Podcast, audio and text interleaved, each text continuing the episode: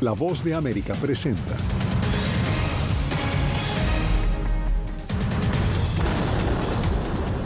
Israel activa 300.000 reservistas para un bloqueo total de Gaza. El grupo islamista palestino Hamas amenaza con asesinar a los rehenes. A más de 48 horas del sorpresivo ataque de Hamas, la cifra de muertos supera los 1.300 en Israel y Gaza. Apoyo militar estadounidense va en camino a Israel, pero la posibilidad de asistencia adicional está bloqueada en el Congreso. Y el Consejo de Seguridad de la ONU no logra condena unánime a Hamas.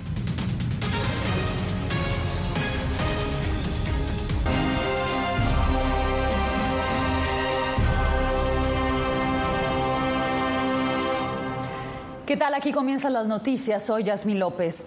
La contraofensiva de Israel contra el grupo islamista Hamas condujo a una operación de bloqueo total en la franja de Gaza. El ministro de Defensa de Israel ordenó la suspensión de servicios como electricidad, alimentación, combustible y agua en el enclave. Para conocer los detalles tenemos en directo en Jerusalén a Liliana Fiasconaro. Liliana, cuéntanos cómo se desarrolla a esta hora la operación. Eh, bueno, al tercer día desde que integrantes de Hamas se infiltraron en Israel y asesinaron alrededor de mil civiles, la realidad de los alrededores de la franja de Gaza ha cambiado totalmente. Hoy estuve por la zona de Isderot y demás localidades atacadas y he podido observar muchas tropas, vehículos de transporte de personal y las baterías de Iron Dome.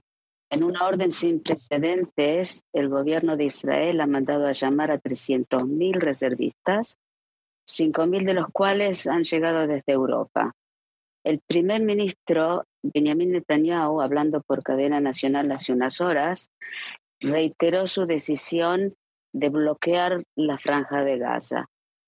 Dijo también que esta contraofensiva es solamente el comienzo y que jamás no tiene idea de con quién se está metiendo.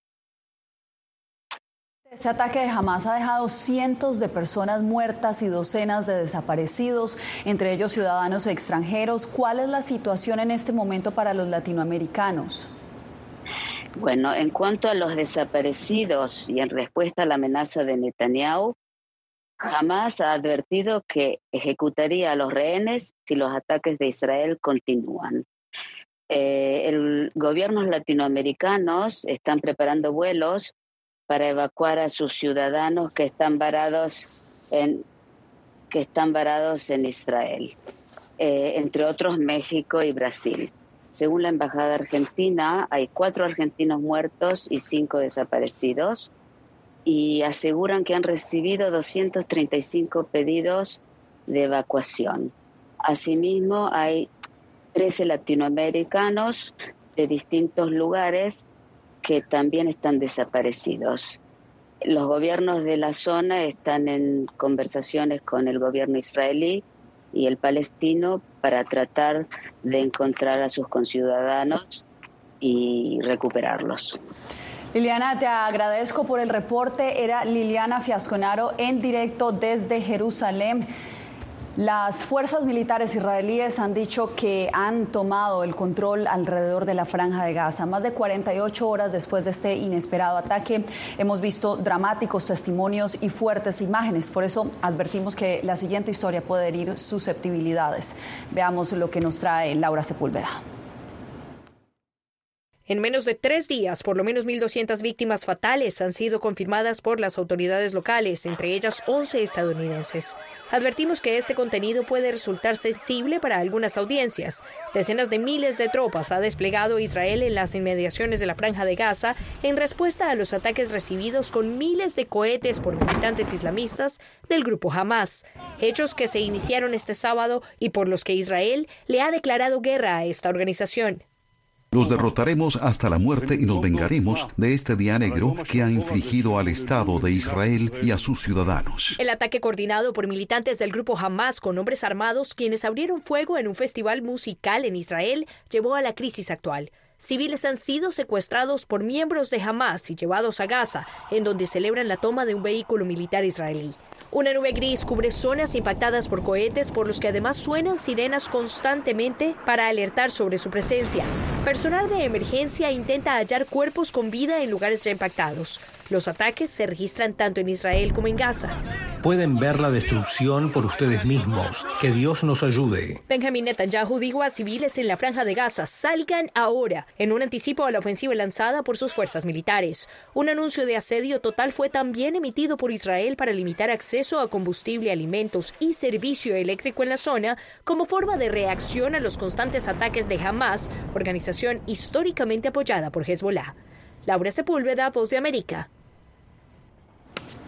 Estados Unidos sigue de cerca los hechos y busca una salida diplomática. Celia Mendoza, ¿cuál es el plan del gobierno Biden? Sabemos que ya hay ayuda en camino, pero que hoy la secretaria del Ejército estadounidense hizo un llamado al Congreso para que el Departamento de Defensa pues finalmente pueda proporcionar municiones a Israel.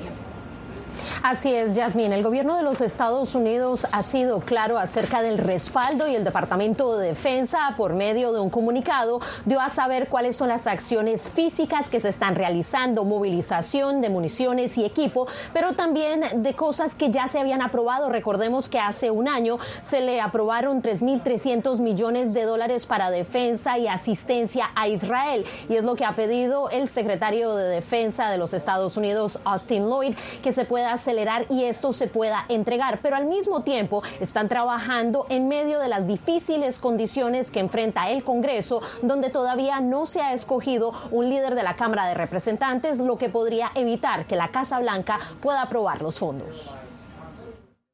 En este momento de tragedia quiero decir a Israel, al mundo y a los terroristas en todas partes que Estados Unidos apoya a Israel. Nunca dejaremos de respaldarlos. Nos aseguraremos de que sus ciudadanos tengan la ayuda que necesitan y de que puedan seguir defendiéndose.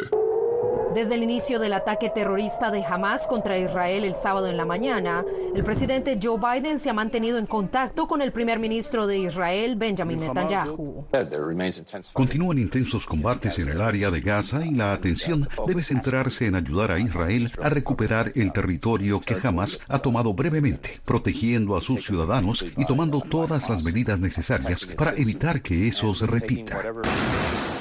Más allá de los esfuerzos diplomáticos, Estados Unidos también ordenó la movilización de uno de sus portaaviones más sofisticados y otros barcos, así como aviones militares, a un área más cercana a Israel, mientras la Casa Blanca empezó a preparar un paquete de asistencia inicial para Israel.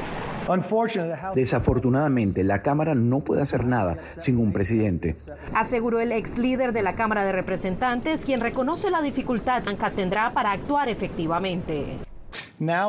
Ahora es el momento para la acción. Estados Unidos necesita un plan de cinco puntos para afrontar este momento, para ayudar a nuestro aliado Israel y fortalecer nuestro propio futuro.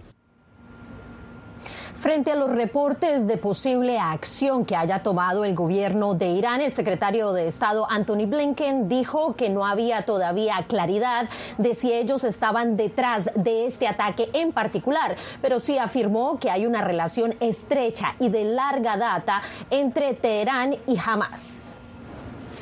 Celia, y en esta cobertura de equipo también nos acompaña Ángela González desde Nueva York, porque el Consejo de Seguridad de la ONU se reunió este domingo de emergencia para tratar la situación del conflicto. Ángela, cuéntanos en qué, a qué conclusiones terminaron en esta reunión. Yasmín, aunque una gran parte de los 15 estados miembros condenaron el ataque de Hamas a Israel, esa unanimidad no se vio en el Consejo de Seguridad y aunque se escucharon voces antes y después de esta sesión de emergencia, no se ha vista una resolución por parte de este organismo. A puerta cerrada, el Consejo de Seguridad convocó una reunión de emergencia el fin de semana ante el ataque de Hamas a Israel. El embajador de Israel ante la ONU enseñó los primeros videos y fotos de los ataques. Este es el 11 de septiembre de Israel y este país hará todo lo posible por traer a nuestros hijos e hijas de regreso a casa. Estas imágenes son terribles, son difíciles de ver e imposibles de interiorizar, pero las estoy mostrando por una razón. Hoy muchos miembros de la comunidad internacional apoyan a Israel, pero si la historia nos ha enseñado algo, Sabemos que mañana tal vez ese no sea el caso. Aunque los 15 miembros no acordaron una declaración unánime como quería Estados Unidos, altos funcionarios de la ONU dialogaron con los actores clave en medio del creciente conflicto. El observador permanente de Palestina ante la ONU recalcó que el derecho de defenderse de Israel no les da licencia para matar civiles. No se puede decir que nada justifica matar israelíes y luego justificar el asesinato de palestinos.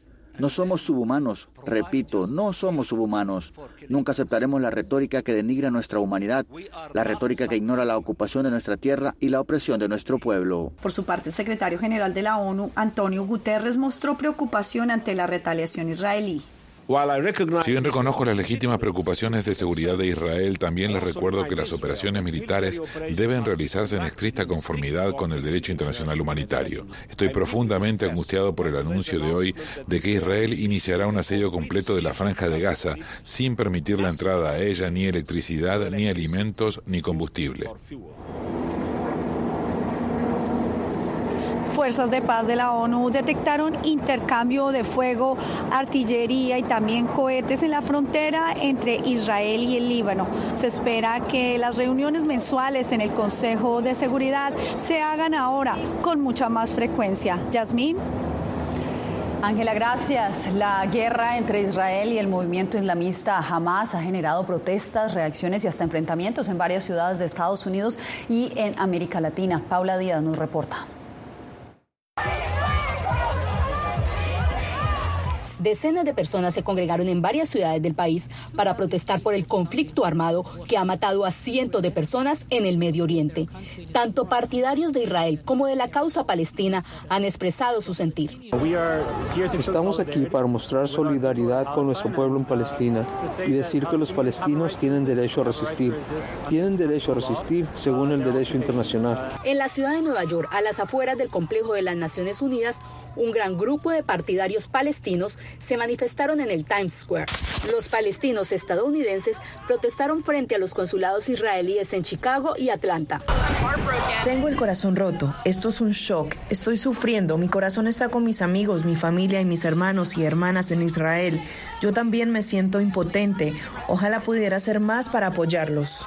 La embajada de Israel en Bogotá fue vandalizada por encapuchados que pintaron consignas en el edificio y quemaron banderas. El embajador en Colombia, Gali Dagan, compartió dos fotos de las columnas de la embajada y escribió: Miren la solidaridad que recibimos en las instalaciones de la embajada. La Secretaría de Relaciones Exteriores de México anunció que envió dos vuelos para repatriar a las personas mexicanas en el área del conflicto. Esto mientras las principales compañías aéreas internacionales suspendieron o redujeron los vuelos hacia o desde Tel Aviv, reportó la agencia Reuters. Paula Díaz, Voz de América, Washington.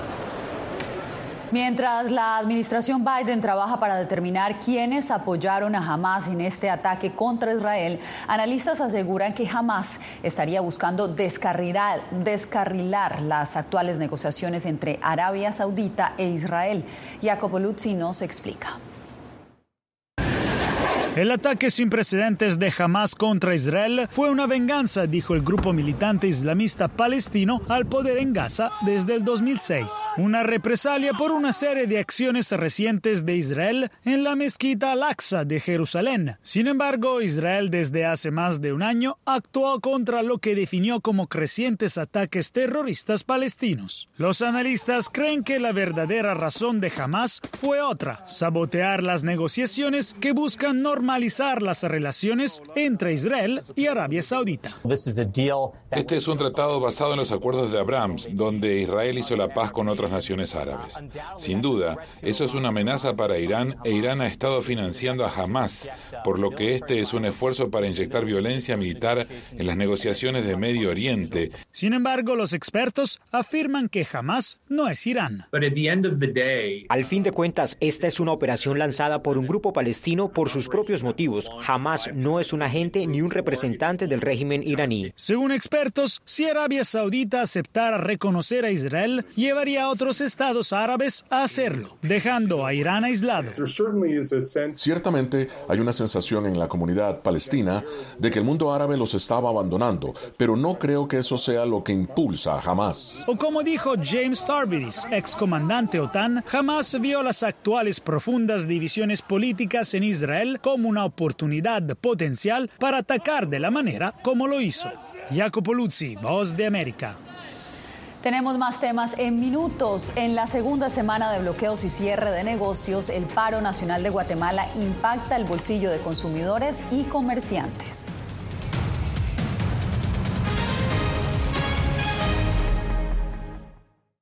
Hola, soy Natalí Salas Guaitero, conductora de La Voz de América. Desde pequeña desarrollé un gran deseo por darle voz a aquellos que son invisibles por una u otra razón. Ya ha sido reforzada. Me enorgullece ser parte de La Voz de América, un equipo en el que las de la verdad siempre son el norte. Ser periodista es una gran responsabilidad porque somos defensores de principios de libertad y para mantenerlos, la prensa libre importa.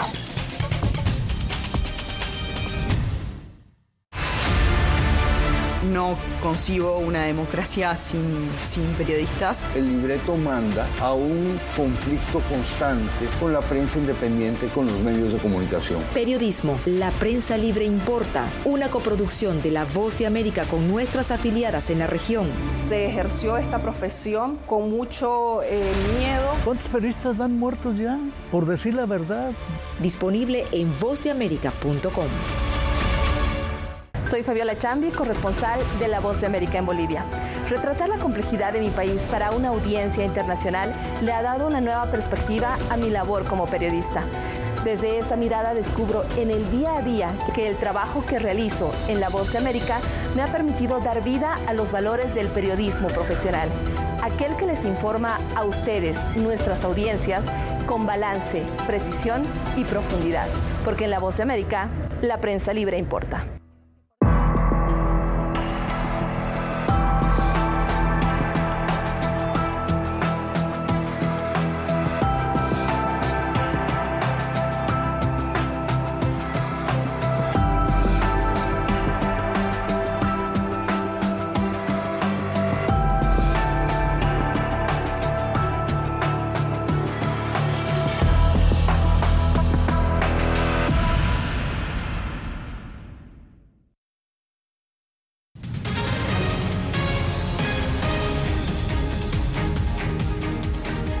Guatemala vive hoy una nueva convocatoria de manifestaciones a nivel nacional. Después de ocho días consecutivos de protestas, la economía del país ya empieza a sentir los efectos de los bloqueos y cierre de negocios. Eugenia Sagastume tiene los detalles. Las manifestaciones en Guatemala cumplen una semana consecutiva. Estamos aquí eh, acompañando a nuestro pueblo que lucha por la paz, que lucha por la justicia. Este lunes se vive un paro nacional que ha obligado a vendedores a cerrar sus negocios. La mayoría de mercados permanecen cerrados y más de 100 puntos permanecen bloqueados, lo que también ha complicado el desarrollo de las actividades económicas y el incremento en el precio de los productos de la canasta básica. Verdura y todo carísimos. ¿eh? La petición principal es la renuncia de la fiscal general del Ministerio Público, Consuelo Porras, quien aseguró que solo cumple con su labor investigativa, no selectiva, y condenó los bloqueos. Las manifestaciones pacíficas son un derecho. Los bloqueos son un delito y pidió al Ministerio de Gobernación que retiren los bloqueos. Y ustedes como autoridades tienen la obligación y capacidad para resolver de forma expedita. Ante lo cual, el Ministerio de Gobernación anunció que incluso podría hacer uso de la fuerza. De ser necesario, incluyen el uso de la fuerza para hacer valer el Estado de Derecho y el orden público. Pese a ello, los manifestantes permanecen firmes en que no se moverán. Eugenia Sagastume, Voz de América, Guatemala. A menos de dos semanas para la elección primaria de la oposición venezolana, el precandidato Enrique Capriles anunció este domingo que retira su candidatura. Álvaro Elgarra nos amplía. En una locución transmitida a través de las redes sociales, el dirigente opositor venezolano Enrique Capriles explicó que debido a la inhabilitación de 15 años que le impuso la Contraloría General en 2017, participará en las primarias simplemente como militante y no como candidato para facilitar la escogencia del candidato que enfrentará al oficialismo en la elección a la presidencia. Desde el respeto, el cariño, el afecto y el compromiso yo pongo en sus manos la construcción de una opción viable.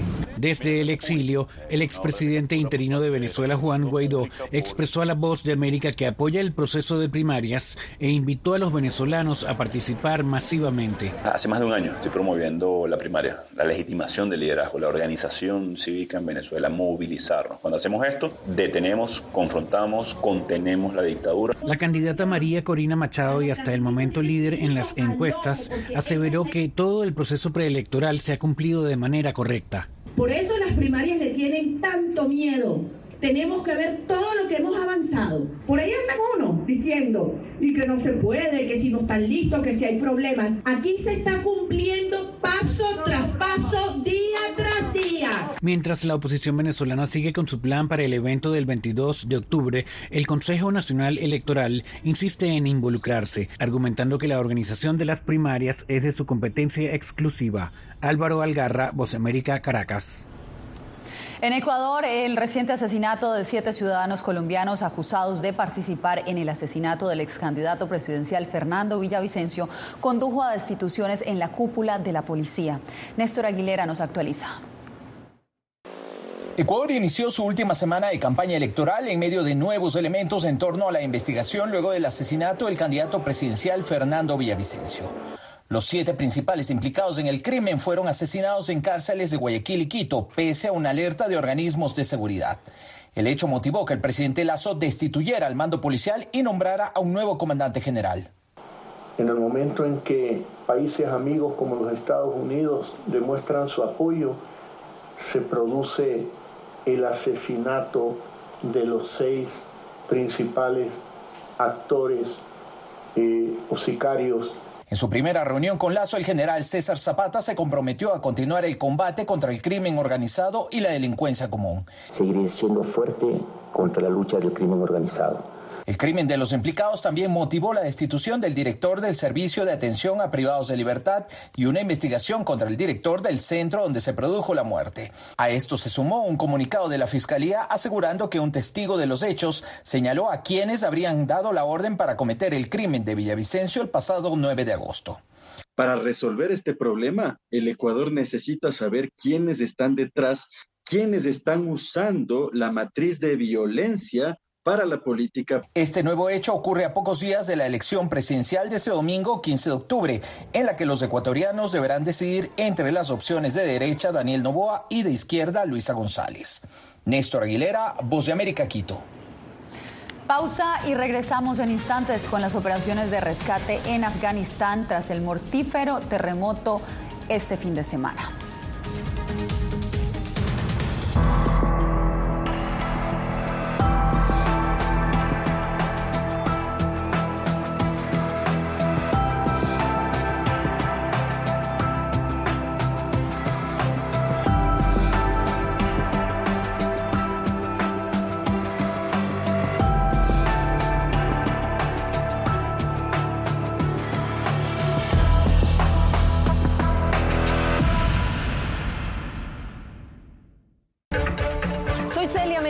Corresponsal internacional de La Voz de América. Desde que me uní a este equipo de profesionales hace más de una década, he tenido la oportunidad de descubrir un mundo de noticias que comparto con ustedes. La Voz de América habló con el director. Porque siempre estoy en el lugar de los hechos, entregando información veraz, clara y precisa, manteniendo nuestro compromiso periodístico, porque en La Voz de América la prensa libre importa.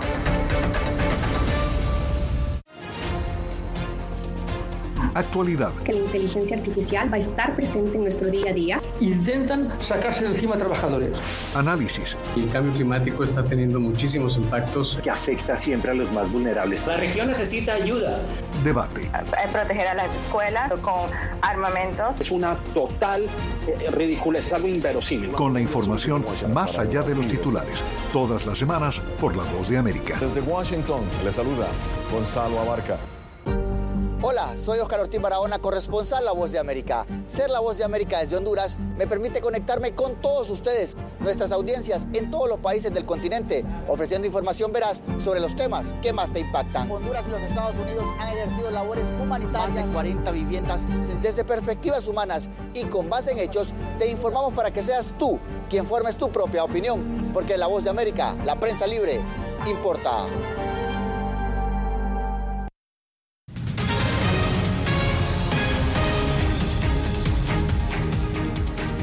Entre los escombros, equipos de rescate buscan hoy a sobrevivientes del terremoto y múltiples réplicas que se registraron en Afganistán este fin de semana.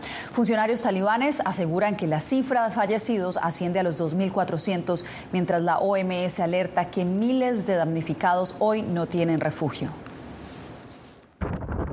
toneladas de escombros sobre el área de destrucción en el oeste de Afganistán. Son el desafío de los rescatistas y voluntarios en una cuenta regresiva por localizar sobrevivientes tras el terremoto de este fin de semana. El sismo de 6.3 grados de contundencia produjo al menos ocho réplicas y cifras de fallecidos en aumento, pero con expectativas de localizar esperanza entre las ruinas. Es una situación de emergencia. Como dije antes, el trabajo ha comenzado con máquinas, el trabajo continúa. Están sacando a la gente de los escombros con maquinaria.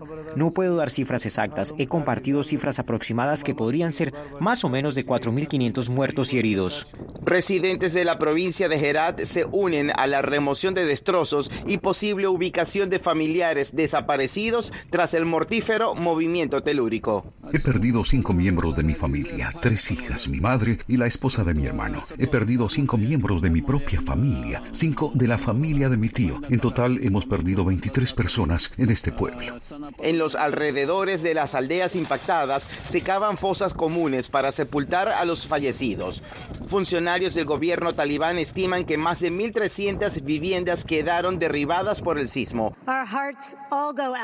Entre tanto, este lunes, en el Consejo de Derechos Humanos de las Naciones Unidas, celebrado en Suiza, se honró la memoria de los fallecidos por esta tragedia con un minuto de silencio. José Pernalete, Voz de América. El Premio Nobel de Economía fue otorgado este lunes a la economista estadounidense Claudia Goldin por su investigación que ayudó a comprender el papel de la mujer en el mercado laboral. La profesora de Harvard de 77 años es la tercera mujer galardonada con el prestigioso premio. Goldin demostró los factores que influyen en la brecha de ingreso entre hombres y mujeres. Factores como la educación, el nacimiento del primer hijo y el acceso a la píldora anticonceptiva son determinantes, según dice esta investigación. Y usted no se mueva, regresamos en minutos con más. Soy Belén Mora, periodista de La Voz de América. Como reportera y presentadora tengo la responsabilidad de acercarles las historias que se generan en Washington y que impactan tu entorno cercano. Desde perspectivas diversas en un ambiente informativo en constante evolución que pone a prueba y nos hace poner en la balanza nuestros valores profesionales, te presentamos información veraz, porque en La Voz de América la prensa libre importa. En tiempos de cambios, cuando el mundo parece incierto y lo que escuchamos no refleja lo que vemos, buscamos la verdad. Cuando nos cuentan solo una parte de la historia, perdemos la confianza. En momentos de crisis, nuestros sueños, esperanzas y deseos de un mejor mañana dependen de una prensa libre. En La Voz de América te traemos las historias que la gente se arriesga a ver. Conectamos el mundo lo unimos con la verdad.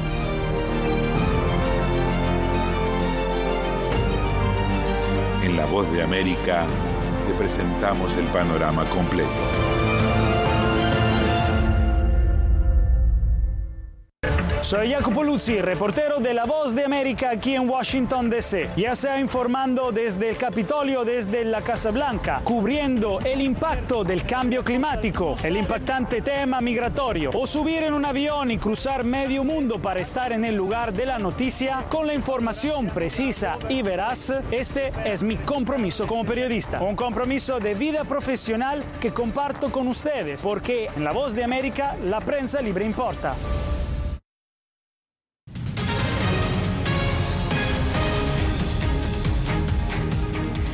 Cali, Colombia, más de 160 bailarines de 17 países participaron en la edición número 18 del Festival Internacional de Salsa, que terminó la noche de este domingo. Desde niños hasta adultos compitieron durante cuatro días en varias categorías en la ciudad de Cali, que es considerada la capital mundial de la salsa. Con esto me despido por hoy.